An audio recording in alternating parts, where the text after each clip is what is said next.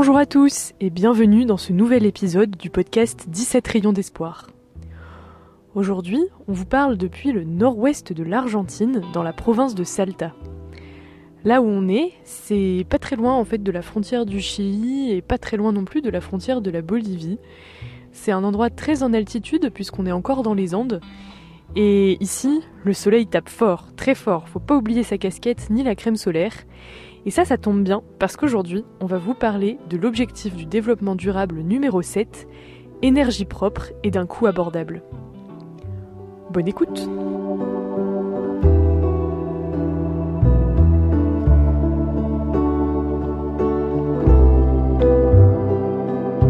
Alors ici, dans la province de Salta, au nord-ouest de l'Argentine, le rayonnement solaire est intense toute l'année. Ça s'explique pour deux raisons. Euh, c'est une zone qui est très en altitude et donc il fait sec et donc moins de nuages pour euh, empêcher le soleil de passer. Et puis en plus, on n'est pas si loin de l'équateur, euh, ce qui permet donc un ensoleillement toute l'année. Donc l'énergie solaire est là, mais la question c'est qu'est-ce qu'on peut en faire à part la solution la plus évidente à première vue, les panneaux solaires. Et donc pour répondre à cette question, on est allé voir l'INENCO, un institut de recherche en énergie non conventionnelle. C'est pas une association, c'est bien un institut de recherche public qui est situé sur le campus de l'université de Salta. Venez avec nous découvrir ça. On vient d'arriver à côté du campus de l'université de Salta. Euh, on va essayer de trouver l'Inenco et essayer de, rentrer. Euh, on ne sait pas trop où ils sont, à quoi ça ressemble. Il y a des grands bâtiments carrés avec plusieurs étages. Ça ressemble vraiment à un campus euh, comme on s'y l'imagine, avec plein de petits blocs, des étudiants dans tous les sens. Et euh, c'est un petit côté assez chill, on sait pas, peut-être c'est bientôt les vacances.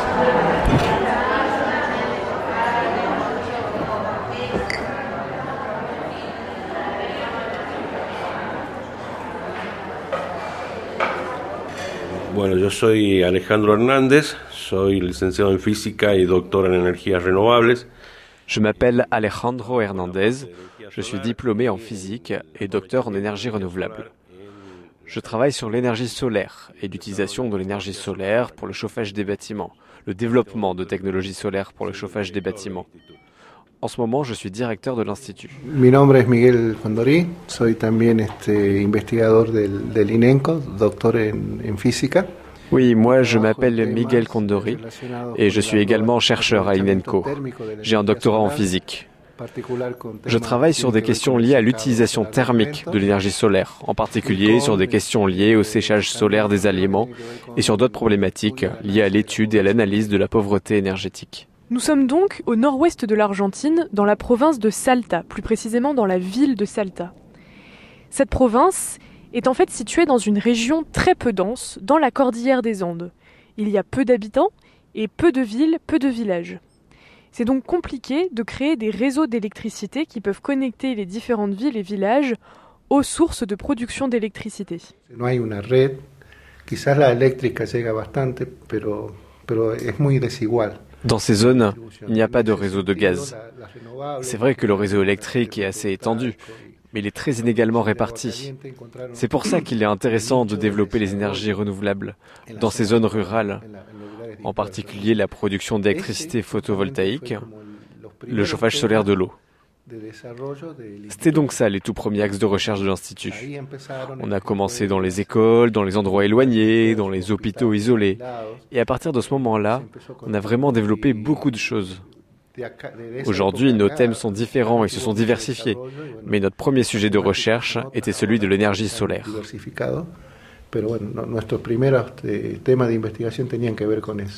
Sí, en cuanto al acceso a la energía, como decía Miguel, eh, todo lo que es grandes ciudades está cubierto. Ahora, la zona dispersa, En ce qui concerne l'accès à l'énergie, comme le disait Miguel, toutes les grandes villes sont maintenant couvertes.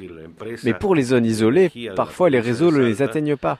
Et nous devons recourir à l'entreprise locale d'énergie photovoltaïque de la province de Salta, qui installe des équipements photovoltaïques dans les zones rurales, donc les écoles, les centres de santé et aussi dans certaines villes. Nous pouvons donc vous dire que bien que la majeure partie de la province dispose d'un réseau électrique, toutes les zones de haute altitude de la Puna ont moins d'accès à l'électricité. y los valles de altura eh.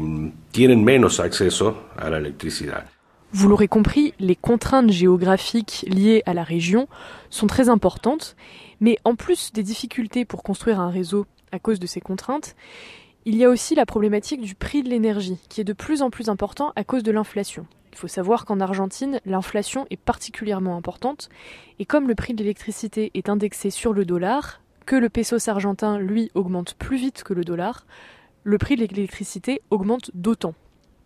Mais la pauvreté énergétique, ce n'est pas seulement dans les campagnes ou dans les zones rurales, c'est aussi dans les villes. La pauvreté énergétique se définit comme la pauvreté énergétique, c'est le fait que je doive dépenser plus de 10% de mon revenu pour avoir accès à une source d'énergie. Dans ce cas, je commence à être en situation de pauvreté énergétique.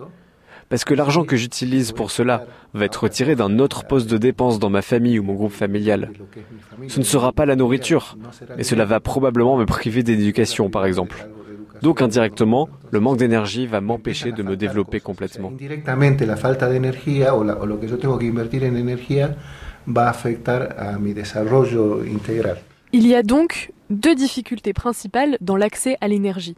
D'une part, le coût de cette énergie qui peut être très important, voire trop important pour certains foyers, et d'autre part, la difficulté de raccorder au réseau les habitations euh, qui en ont vraiment besoin.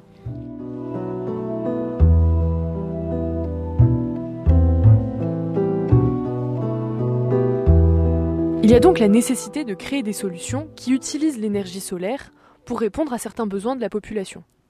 Alors bien sûr, comme ça, on pense tout de suite aux panneaux photovoltaïques qui permettent de créer de l'électricité. Mais l'INENCO travaille sur d'autres solutions qui peuvent aussi servir dans ce cas. Eh, eh bien, dans mon équipe, nous avons plusieurs sujets de recherche. Je pense que le plus ancien et le plus important concerne le séchage solaire de produits alimentaires. Nous nous aventurons également dans d'autres domaines tels que le séchage du bois ou du tabac. Ce que nous avons fait ici, c'est développer des séchoirs à une échelle industrielle. Le séchage est très populaire. Vous pouvez trouver beaucoup d'informations sur Internet. Mais à petite échelle, notre contribution a été de développer des équipements de chauffage solaire pour un séchage industriel. Ici, dans la région de Salta, une des spécialités, c'est la fabrication de paprika, dont vous connaissez tous sûrement cette poudre rouge qu'on vous pouvez mettre dans certains de vos plats, à partir de piments séchés. D'habitude, pour fabriquer ce paprika, on fait sécher les piments en plein air, euh, en plein soleil, sur le sol, et c'est un processus qui prend en général 3 à 4 semaines. Mais l'INENCO a justement cherché à développer des séchoirs plus performants. Et ces séchoirs sont effectivement plus rapides, parce que pour faire sécher le piment, il va falloir seulement 3 à 7 jours, et fournissent un paprika de bien meilleure qualité qui a une couleur plus vive, plus rouge et un meilleur goût. Pour développer ces séchoirs, L'INENCO s'est basé sur des matériaux économiques avec une structure facile à construire. Comme ça, ça permet à chacun de pouvoir construire son séchoir facilement à moindre coût. Alors à quoi ça va ressembler un séchoir comme ça? Il faut imaginer un tunnel transparent tout en longueur, un peu comme une serre, et le soleil va pouvoir passer à travers ce tunnel et réchauffer des pierres noires qui sont situées à l'extrémité d'un des tunnels pour qui vont elles-mêmes réchauffer encore plus l'air de la serre. À cette extrémité, il y a aussi un ventilateur qui va souffler l'air chaud ainsi produit et ainsi le passer au-dessus des piments qui sont disposés de l'autre côté du tunnel. Et ça, ça va permettre de bien faire sécher le piment.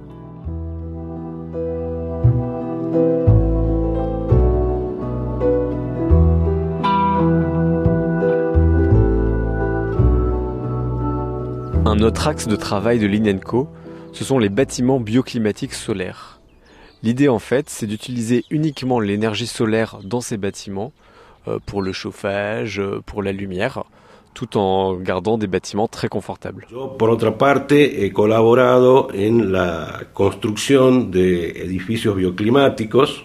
J'ai également collaboré à la construction de bâtiments bioclimatiques solaires. L'un d'entre eux est un hôpital dans la province de Jujuy qui est entièrement solaire.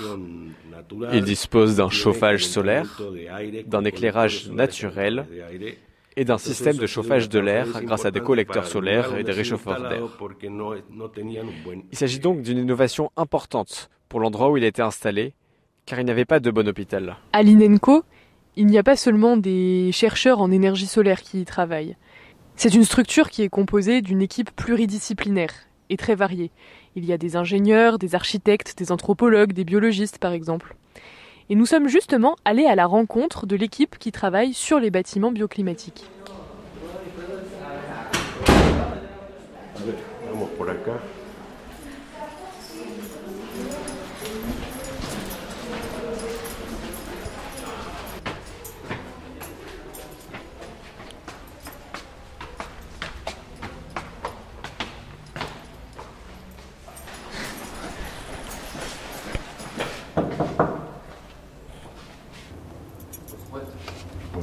Adelante.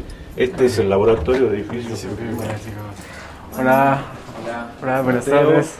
Mateo y Mateo y Astrid. Astrid. Hola. Yo soy Camila Gea, soy arquitecta y estoy haciendo el doctorado en ciencias, que es el doctorado que se dicta en esta facultad. Je suis Camila Rea, je suis architecte et je fais mon doctorat en sciences dans cette faculté. Mon sujet de recherche est l'efficacité énergétique des bâtiments historiques. Ici, à Salta, nous avons un centre-ville historique avec de nombreux bâtiments ayant des caractéristiques de construction similaires. Ils sont très massifs, aux murs épais. Ils sont utilisés comme musées ou bureaux administratifs. Et ces bâtiments consomment beaucoup d'énergie. Eh, yo soy Marcelo Valdés, yo soy ingeniero aeronáutico. Y Je suis Marcelo Vallès, ingénieur aéronautique et docteur en génie mécanique. Ce que je fais, c'est de la simulation informatique de fluides appliquée à différents problèmes liés aux énergies renouvelables. Par exemple, je m'intéresse à l'impact du vent sur les installations photovoltaïques. Comment améliorer la conception des centrales solaires? Quel espace mettre entre les panneaux, entre les rangées, etc.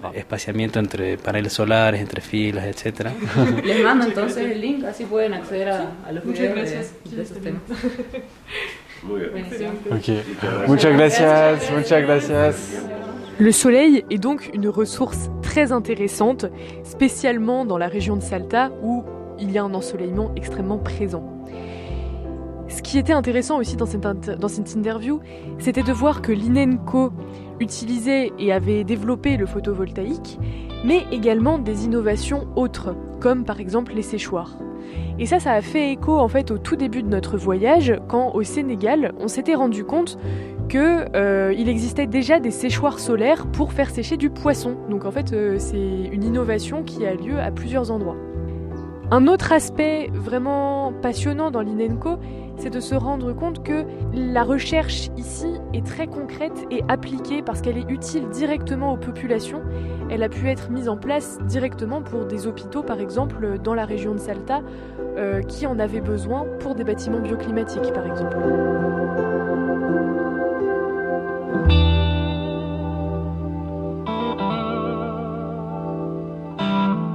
Ça y est, cet épisode est terminé. On espère qu'il vous a plu. Alors, vous avez peut-être pu voir notre formation d'ingénieur dans les deux derniers épisodes qui étaient un peu plus techniques. Mais pour le prochain, on se donne rendez-vous euh, pour un nouvel épisode voyage euh, sur l'Altiplano encore, où vous allez notamment nous entendre traverser le fameux Salar d'Uyuni. À bientôt. Es como un mensaje, una botella que uno tira al mar para que Ce que je vais dire, c'est comme un message, une bouteille que l'on jette à la mer pour que quelqu'un la ramasse demain. Les nouvelles générations vont vivre dans un monde très différent de celui que nous avons connu. Elles seront confrontées au changement climatique, une réalité beaucoup plus difficile. Ce que je demande donc aux nouvelles générations, c'est de prendre conscience de l'importance de prendre soin de la planète. Nous n'en avons pas d'autre. Nous vivons ici. Et nous n'allons pas aller vivre sur Mars, ni vivre dans l'océan.